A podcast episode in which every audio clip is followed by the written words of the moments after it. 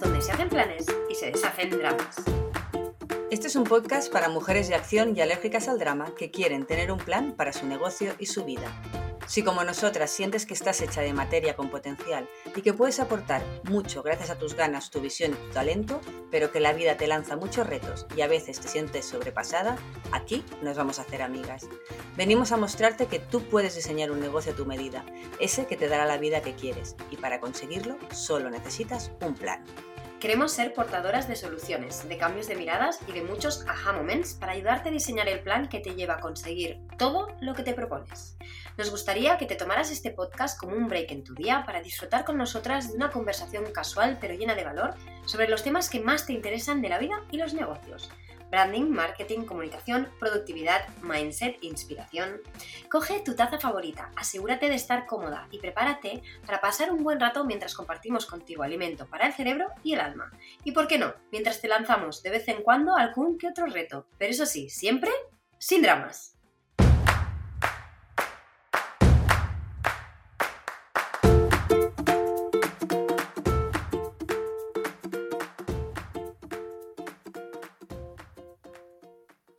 Bienvenido a un nuevo episodio de No Drama Plan, un podcast para mujeres de acción y alérgicas al drama. Hola, aquí Miriam al micro, que siento que hacía muchos días que no pasaba por aquí solita, o eso es el feeling que yo tengo, y la verdad es que me apetecía mucho grabar un episodio em, sola para hablar contigo y he estado dándole muchas vueltas a sobre qué tema podía yo aportarte valor sin que se te hiciera como aburrido por esto de, estar sola, ¿no? ¿no? hacer un diálogo con Irma. Y mm, me vino a, raíz de que ayer salió en consultoría otra vez este tema que es súper recurrente, que esto igual es un tema que a ti también te puede causar dolores de cabeza. Me refiero a por qué nos cuesta tanto vendernos y todas las dificultades que encontramos para escribir nuestros propios textos. No sé si a ti esto te está pasando, no sé si me estás haciendo así con la cabeza, dando golpes con la cabeza diciendo sí, sí, sí, sé de qué me estás hablando. Yo tengo que reconocer que a nosotras esto también nos había pasado, es un proceso por el que hemos pasado durante años, ¿no? El bloqueo o la pereza a la hora de escribir textos, ya fueran para mm, el blog, para el newsletter, para crear páginas de venta, para lo que sea, ¿vale? Pero también es verdad que es algo que ahora mismo ya no nos pasa. De hecho, es algo que disfrutamos. El, el hecho de escribir nos gusta mucho, eh, lo, sabes y lo habrás notado por la frecuencia que nosotros escribimos newsletters, no nos da pereza, nuestras páginas de venta obviamente las escribimos nosotras y también ya tenemos eh, como muy cogido el tranquillo de cómo deben ser para que tengan ritmo, para que os enganchen, para que os guste, para que no os dé pereza seguir ahí, ¿no? Y por eso hoy he pensado que igual eh, el proceso que hemos hecho nosotras de qué hemos aprendido y qué es el que compartimos con nuestras clientas os podía, os podía ser útil a vosotras también. Creo sinceramente que es un gran tema y que os puede ayudar si os encontráis en esta situación. Por tanto, hoy vamos a hablar de cómo escribir textos que te ayuden a vender, ¿vale? Y vamos a ver cuáles son las claves para nosotras de un buen copywriting. Para empezar, lo primero que quiero es que entendamos qué es cuando hablamos de copywriting, ¿vale? O lo que llamamos de una manera mucho más informal copy. Y aquí voy a coger las palabras de nuestra admirada Flor Calveiro, una excelente copywriter, que ella siempre dice que el copy es cualquier texto redactado con un objetivo estratégico. ¿Vale? Por eso es un copy o copywriting, ¿vale? Porque no es escribir por escribir, vamos a ver que fluye. No, no, este texto que queremos escribir tiene que cumplir un objetivo. Mm, pasa por algo, vamos buscando algo detrás de ese texto, ¿vale? Por eso son los textos que nos encontramos normalmente en la web, en tu página de venta, en tu página de captación de suscriptores, en tus posts de redes sociales, ¿vale? En tus mails. ¿Sí? Eso quiere decir que están redactados bajo una perspectiva de copy, de estrategia, ¿vale? Eh, además de estar bien escritos y de ser una delicia leerlos, esto es uno de los requisitos que tienen que cumplir, tienen que cumplir un objetivo, tienen que cumplir, pues, que tú tengas interés en ese producto, que te despierte la atención, tiene que cumplir el objetivo de que tú quieras eh, suscribirte a esa newsletter, que tú quieras seguir leyendo posts en las redes sociales porque te llame la atención y quieras conocer esa marca o esa persona, ¿sí? Vale, por eso eh, hoy en ese ratito juntas lo que quiero sobre todo es hablarte de los cinco errores. La palabra errores es una palabra que no nos suele gustar mucho utilizar y que probablemente Irma, si me escucha, me dirá, has utilizado la palabra errores, pero vamos a ser claras. Las cinco cagadas que hacemos normalmente cuando nos ponemos a escribir nuestros propios copies, ¿vale? Voy con cinco primero y luego le doy una vuelta a este tema por otro lado, por si también te puedo ayudar por ahí. Los cinco primeros errores o más frecuentes son que no pones al cliente en el centro, ¿vale? Lo estamos escribiendo desde un punto de ego. Y el, consejo que te damos aquí es olvídate de ti, ¿vale? Cuando cojas el bolígrafo o te pongas delante del ordenador, pon atención en qué necesita tu cliente. Piensa en cómo quieres hacerle sentir mientras está navegando por esos textos, mientras te está leyendo, ¿vale? Para eso es verdad que uno de los problemas que nos encontramos muy a menudo con nuestras clientas es que por mucho que ellas creen que conocen a su cliente, no lo conocen realmente. No han hecho un análisis exhaustivo, no lo tienen totalmente interiorizado. ¿Vale? Y con eso me refiero a que, por ejemplo, no saben encontrar las palabras que su cliente tiene en su cabeza, cómo busca ese contenido, cómo hace que le sea menos, que le sea cercano, que se identifique con él. Piensa que si el texto que tú escribes no tiene em, esta conexión con el cliente, el cliente, el cliente o tu lector, lo que va a hacer es abandonar la lectura. Tenemos muchos inputs, muy poco tiempo. Si tú no me hablas como yo estoy acostumbrada a que me hablen como yo pienso, yo no voy a conectar con ese texto. Por lo tanto, olvídate de qué, cómo lo dirías tú o cómo piensas tú y céntrate en cómo piensa tu cliente. ¿Qué quiere escuchar? qué palabras, eh, qué palabras utiliza. Y relacionado con esto viene el segundo error que nos encontramos muchas veces, que es que dejes por favor de escribir como si fueras una enciclopedia, pensando que así vas a sonar mucho más profesional. Piensa que probablemente nadie habla así. Cuando yo leo un texto, lo que yo quiero sentir es que estoy escuchando a la persona que hay detrás. Y si tú no hablas así, no tienes que escribir así. Es decir, escribe de una manera correcta, educada. Obviamente mm, corrige toda tu ortografía, no pueden haber faltas, pero no uses un, lenguaje arcaico, distante, ¿vale? escribe desde la naturalidad, con tus palabras, con tus dejes, para que suenes tú, para que suenes auténtico, ¿sí? Y seguimos con el tema del tipo de lenguaje que utilizamos. El la tercer error es que intentamos sonar elevados en el sentido en que así creemos que vamos a tener como más autoridad. Se nos va a percibir más como que dominamos el tema. Y esto al final es contraproducente porque si tú utilizas palabras que igual para ti son muy claras, ¿vale? Porque son dentro de tu sector, tú las dominas perfectamente, pero tu cliente no tiene por qué dominar el lenguaje concreto de tu sector en marketing nos pasa muchísimo, ¿no? Que nos encontramos hablando que si lead magnets, que si landings, que, que, pero puede ser que tú no tengas ni idea que es un lead magnet, ¿no? Esto no quiere decir que no necesites un lead magnet, probablemente en tu empresa necesitas un lead magnet.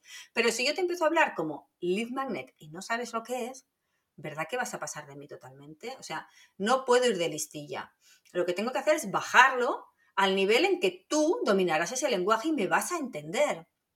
No porque lo haga así, y baja el lenguaje vas a pensar que no entiendo del tema. Supongo que lo que vas a percibir y espero que percibas es que te entiendo a ti, me adapto a ti y hago que tú, a través de cómo yo te voy acompañando, vayas evolucionando y entrando en un, sector que necesitas, que por eso además me estás leyendo o me estás escuchando. ¿Sí? Em, cuanto más claro seas, más venderás. Esto es algo que nosotros, Irma y yo, tenemos muy muy en mente cada vez que escribimos copies, para nosotros o para nuestras clientas. ¿Se entiende? ¿Sí? ¿Queda claro? ¿Sí? Vale. Porque si no, como dice la gran Marie Forleo, si los confundes, los pierdes. Si creo, si me están leyendo y creo que te estoy entendiendo, pero no, te he perdido. No me voy a hacer memorable en tu memoria. No, voy no vas a retener ese texto. No vas a volver a pensar en mí cuando te pase algo relacionado con ese tema porque no me has entendido. ¿Sí? Otro de los temas que hablamos mucho también con nuestros clientes y que para nosotros ha sido un cambio de mindset muy importante es el tema del titular. El titular es muy importante que lo tengamos en cuenta, el asunto, por ejemplo, en un mail, ¿sí? Pensar que recibimos cantidades, eh, cantidades brutales de contenido cada día. Se escriben, si no me equivoco, unos 4 millones de posts al día, ¿vale? Unos 6.000 tweets por segundo, ¿vale? O sea, es, es absurdo la cantidad de contenido que hay. Obviamente todo ese contenido no llama nuestra atención, es imposible. Y una de las cosas que hace que algunos sí llamen la atención y otros no son los titulares. Si el, al final es un poco como cuando conocemos a alguien, ¿no? La primera impresión. La primera impresión manda, ¿no? Pues esto es lo mismo. Si el titular me engancha, si el titular me engancha, voy a pararme. Si no me engancha, ya es que ni me paro, que tengo demasiadas cosas que mirar. Y hay otro titular detrás que igual sí que me engancha. Eh, tenemos que tener en cuenta que el 90% del contenido que vemos lleva titulares sosos, malos, aburridos, que pasan desapercibidos. Y esto pues obviamente le podemos dar la vuelta, ¿no? Porque si el 90% es malo, vamos a intentar estar en el 10%. Es decir, tenemos una oportunidad aquí, ¿no? Vamos a pararnos cuando escribimos un copy y vamos a ver qué título le ponemos, qué asunto le ponemos, porque ahí está la clave del éxito, está la clave de que consigamos ese microsegundo de atención que necesitamos para que se paren en nosotros, ¿sí? ¿Cómo lo hacemos?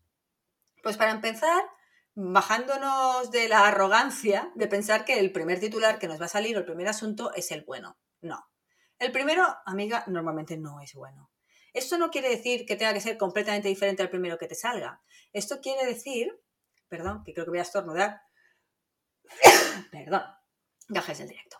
Em, que tendrás que ir haciendo pequeños matices. Igual desde el primer momento vas bien alineado, ¿vale? Pero igual hay que hacer pequeños cambios hasta que encuentras el perfecto. Dicen los expertos que tienes que hacer una media de unas 25 propuestas. 25 propuestas de asuntos titulares. Yo no te digo que tengas que hacer 25 exactamente, pero sí te digo que no es ni la primera, ni la segunda, ni la tercera, ¿vale? O sea que dale vueltas al asunto hasta que sientas que de golpe dices, vale, es este. Cuando practicas mucho con esto, llega un momento en que ya sabes identificarlo. Sabes perfectamente cuando dices, vale, ahora sí tengo la palabra, el verbo está bien conjugado, tiene gancho, ahora sí que es, ¿vale? Otro tema para el asunto es, por, ejemplo, que te centres en la historia humana, ¿vale? Que te centres en algo, que lo personalices, que se sientan identificados o con ellos o con algo que le puede pasar a otra persona, pero que ellos pueden tener empatía con esto, ¿vale? Busca la emoción. Habla de la solución, de la promesa, de qué hay detrás. Todos estos temas son interesantes para un, título o un asunto, ¿vale? O genera intriga, genera interés, ¿sí? Esto te puede servir como técnica, saber qué puedo hacer para un titular. Vale, pues voy a ir por la parte más emocional, voy a intentar generar intriga, ¿vale? Voy a intentar ya hablarle directamente de la solución, porque si esto de verdad es un punto de dolor, cuando lea la solución ya directamente de entrada, ahí se me va a parar, ¿sí? Estos son trucos que te pueden servir.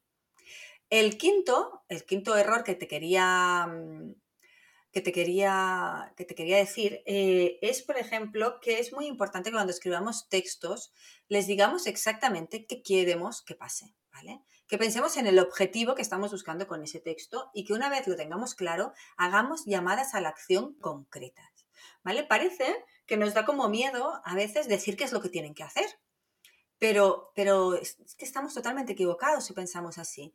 No hay que ser agresivo con las llamadas a la acción, ¿vale? Los call to action, que, oirás hablar muy a menudo de ellos, pero sí que es verdad que tienen que ser claros y directos.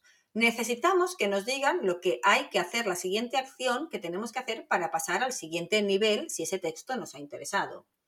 Es decir, tenemos que ah, mirar si lo que queremos es que nos envíen algo o, que, que quieran que les enviemos algo. Pues ponemos enviar Call to actions o llamadas a la acción que funcionan. Palabras concretas, concretas. Enviar, comprar ahora, apúntate, suscríbete, descarga aquí, deja un comentario, comparte, mira el vídeo ahora, pide presupuesto, empieza ya. ¿Sí? Estoy absolutamente segura que si ahora paras este podcast y te pones y dices, vale, voy a revisar mi página, yo qué sé, de venta o mi página del servicio, ¿estás segura que pone una llamada de acción como pide presupuesto? ¿Tú le has dicho lo que quieres que haga? ¿O reserva una sesión gratuita aquí? Revísalo porque te aseguro, te aseguro, te aseguro que cambia muchísimo en los resultados y las conversiones de esas páginas, de esos textos, cuando tú pones un call to action directo y totalmente alineado con la acción que quieres que pase y que él necesita que le digas o ella que pasen. ¿Sí? Perfecto. Hasta aquí es los cinco errores. Ahora vamos a seguir por otro lado a ver qué te parece. Venga, pues la segunda pregunta o la segunda cosa que os quería hablar hoy era, vale, ya sé, Miriam, eh, los cinco tips estos en los que no, los cinco errores en los que no debo caer, ¿vale? Los cinco tips para escribir mejor mis copies, ¿vale? Pero es que mi principal problema, Miriam, seguramente estás pensando, es que es que yo no sé sobre qué, sobre qué tengo que escribir, ¿no? Eh, tengo que decirte que si nos dieran 10 euros por cada vez que nos hacen esas preguntas nuestros clientes, hombre, igual ricas no éramos, pero que algún capricho nos hubiéramos podido dar, también te lo digo, ¿eh? O sea, es una pregunta súper, súper recurrente y por eso la traigo aquí, porque creo que igual también te pasa a ti, ¿no? El no sé exactamente sobre qué escribir, ¿no? Doy vueltas, mm, a veces escribo sobre una cosa, a veces sobre una, mm, sobre la otra, no siento que tengo coherencia. Vale, eh, aquí voy a volver al punto que hemos hablado antes, ¿vale? De que tienes que escribir solo, solo para lo que quiere escuchar tu cliente. El cliente en el centro, para sus necesidades y sus intereses siempre en el centro. ¿Vale? Porque solo así conseguirás crear textos que realmente sean relevantes para él o para ella. ¿Y qué quiere leer? Primero, lo que necesita para saber si tú le interesas ¿vale? Lo que necesita es conocerte, necesita que le enamores, necesita que le ubiques, que necesita conectar contigo de una manera emocional, ¿vale? Por eso es muy importante que una parte de tus textos los dediques a explicarle lo que muchas veces nos habrás oído hablar y siempre dices, qué pesadilla, ¿para qué me lo repiten tanto? tanto? Pues por esto. Necesitan que le expliques cuál es tu misión, cuál es tu visión, qué propósito buscas con tu negocio, cómo has llegado hasta aquí, ¿Cómo quieres impactar en el mundo? ¿Cómo quieres impactarle a él o a ella? ¿Vale? Piensa ahora que, que lo primero que tú, piensa ahora, por ejemplo, que lo primero que tú buscas cuando estás leyendo sobre una marca o sobre una nueva persona, ¿vale? Lo que tú estás buscando de manera automática es esa conexión emocional. Una conexión emocional que justifique el gasto, ya sea económico o energético, que vas a hacer en esa marca o en esa persona. Si yo te tengo que dedicar tiempo y te tengo que dedicar mi atención, que probablemente sean dos de mis mm, posesiones más preciadas, es porque tengo un vínculo emocional contigo. Quiero crear un vínculo emocional contigo. Y quiero crear un vínculo estable y que tenga un largo recorrido en el tiempo. Y para eso necesito identificarme contigo. Y para eso necesito que tú me expliques tu por qué y que sea esté alineado con algo del cual es mi porqué. Que tú me expliques tu misión y que tu misión me emocione. Que tú me expliques la visión de tu negocio y diga, yo quiero formar parte de este proyecto. Que tú me expliques tus valores y yo diga, vale, aquí estamos bien. Me siento bien aportando aquí. Me siento bien comprando aquí. Nos vamos a entender. ¿Sí? Por eso, el marco emocional, que esto se engloba dentro del marco emocional, es una de las primeras piezas que hay que trabajar siempre en cualquier negocio. Si tú no tienes claro estas áreas, misión, visión, valores, propósito, mensaje de marketing, es muy complicado que puedas escribir este tipo de mensajes, este tipo de copies, este tipo de textos. Y ya sea tu web, tu blog, una newsletter, o incluso una página de venta siempre va a estar salpicado con parte de estos textos, ¿vale? Porque son necesarios. Venga, una vez ya tenemos claro esta línea de contenidos más emocional, es el momento de pasar a trabajar los textos más de nutrición, que, obviamente van a estar estrechamente vinculados pues, con los productos o con los servicios de venta, ¿vale? Piensa que ni para ti ni para tu cliente tiene sentido que escribas sobre cosas con las, de, las que luego no vas a poder ayudarle, no vas a poder acompañarle a cubrir sus necesidades. Por tanto, tus textos de nutrición o de contenido de valor, que se dice muy a menudo, tienen que estar alineados y tienen que salir de tus productos o servicios o de temas estrechamente relacionados con ellos, ¿vale? ¿Por qué? Porque estos son los textos que luego van a tener coherencia con tus ventas, ¿vale? Por lo tanto, ¿cómo definimos un calendario editorial? El temazo. Yo no tengo calendario editorial y no sé por dónde cogerlo. Amigas, un calendario editorial es muy fácil y te vas a quedar flipando ahora cuando te lo explique. ¿Cómo lo tienes que hacer? Si utilizas el método 4x3, ¿vale? Ya sabes que nosotros somos muy fan de crear sistemas y métodos y para esto también tenemos creado uno, ¿vale? El método 4x3. Vale, para no despistarte y tener foco en el contenido editorial y que esté todo alineado y que cuando nos lean el cliente tenga coherencia. Método 4x3. Empieza con definiendo cuatro grandes temas. Tú no puedes hablar de 15 temas diferentes porque nos perdemos, porque no vas a tener consistencia. Tú puedes hablar sobre cuatro temas, grandes temas, ¿vale? Que tiene sentido que hables a tus clientes, que son cuatro temas que realmente dominas y que son los cuatro temas que tu cliente espera oír de ti, espera que tú le aportes, ¿vale? En nuestro caso, te voy a poner un ejemplo.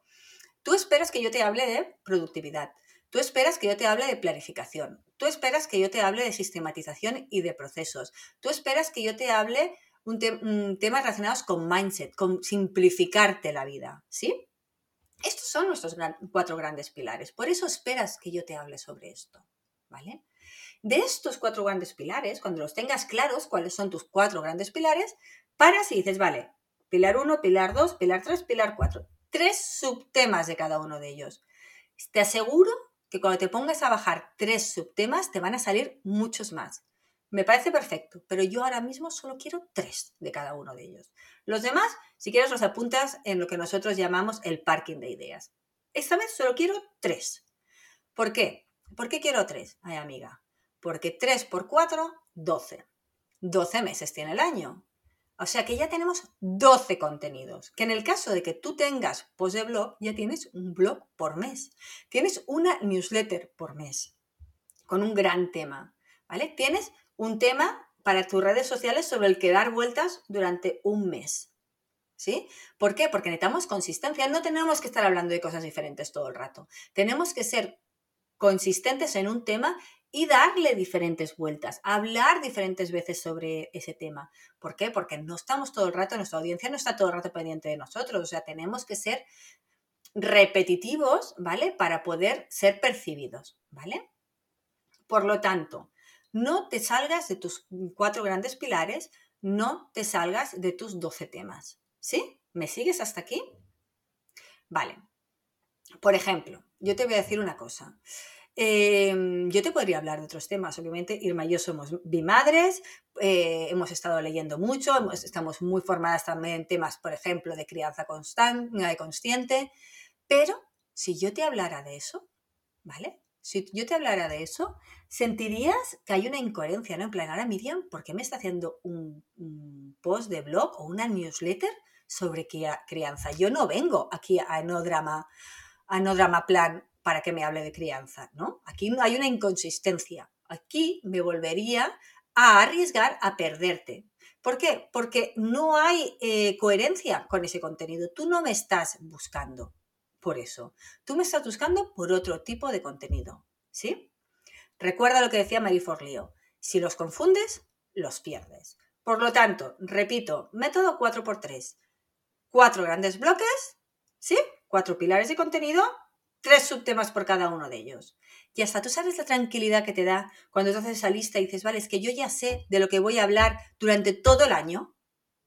Hombre, liberamos ya la cabeza, ¿no?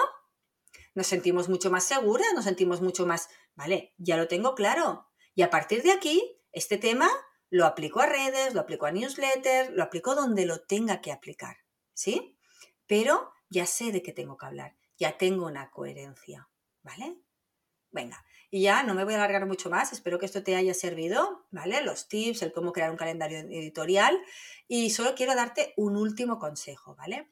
Sobre todo cuando te pongas a escribir, que esto es muy habitual, cuando ya dices, vale, ya sé sobre qué escribir, me pongo a ello y me pongo un poco a lo loco. No, cuando tú tengas ese subtema, ya tengas el tema y ese es el tema del mes, me voy a poner a escribir sobre este que decidí en aquel momento, que era mi calendario editorial y que era el de enero, perfecto, que por cierto en otro momento hablaremos, ¿vale? Pero estos temas se tienen que ir alineando y se van publicando relacionados con los objetivos de venta del mes, obviamente, ¿vale? Pero esto es otro tema que ya hablaremos en otro podcast. Eh, cuando te pongas a escribir, muy importante, primero crea la estructura, es decir, un índice. Este tema, dentro del tema voy a crear unos subtemas, ¿vale? Quiero hablar de este, de este concepto, de este concepto, de este concepto y de este concepto. Y una vez tengas la estructura, después escribes, ¿sí? Porque si no es muy, muy fácil que te vayas, que se te desparrame el texto, que decimos nosotras, ¿vale? Y que pierdas la consistencia y la coherencia, ¿vale? No escribimos a lo loco, escribimos de manera estructurada, de manera estratégica y teniendo muy claro qué contenido tiene que, que estar en ese copy, ¿sí? Bueno, ojalá, mm, ojalá te haya gustado el, el podcast, ojalá te haya servido y ojalá sobre todo se te haya pasado tan rápido como a mí. Desde aquí te felicito por haberte dedicado este tiempo y haber apostado por dejar atrás el drama para pasar a la acción como la mujer de acción que eres, creativa, independiente y consciente de su potencial y tus capacidades. Hasta el próximo episodio.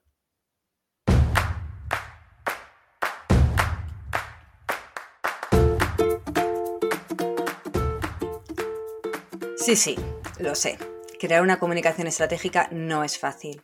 Y es aún más difícil conseguir tener una visión anual, encajar todas las piezas de los diferentes canales que tienes abiertos, tu blog, tus redes sociales. La mayoría de las veces saber qué publicar para que cause un impacto real en las ventas se nos hace muy complicado y tenemos muchos bloqueos ante la página en blanco. Eso pasa cuando no tienes un plan.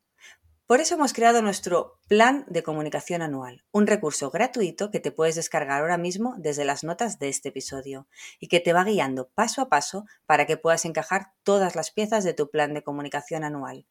Dentro encontrarás la checklist definitiva que necesitas con estructuras que funcionan y fórmulas rápidas para tener un plan estratégico de manera fácil y efectiva. Conseguirás tener una visión global de todo lo que implica tener una comunicación eficiente y estratégica y entenderás qué tienes que comunicar, cómo y cuándo. Venga, pásate por las notas del episodio y descárgatelo ya.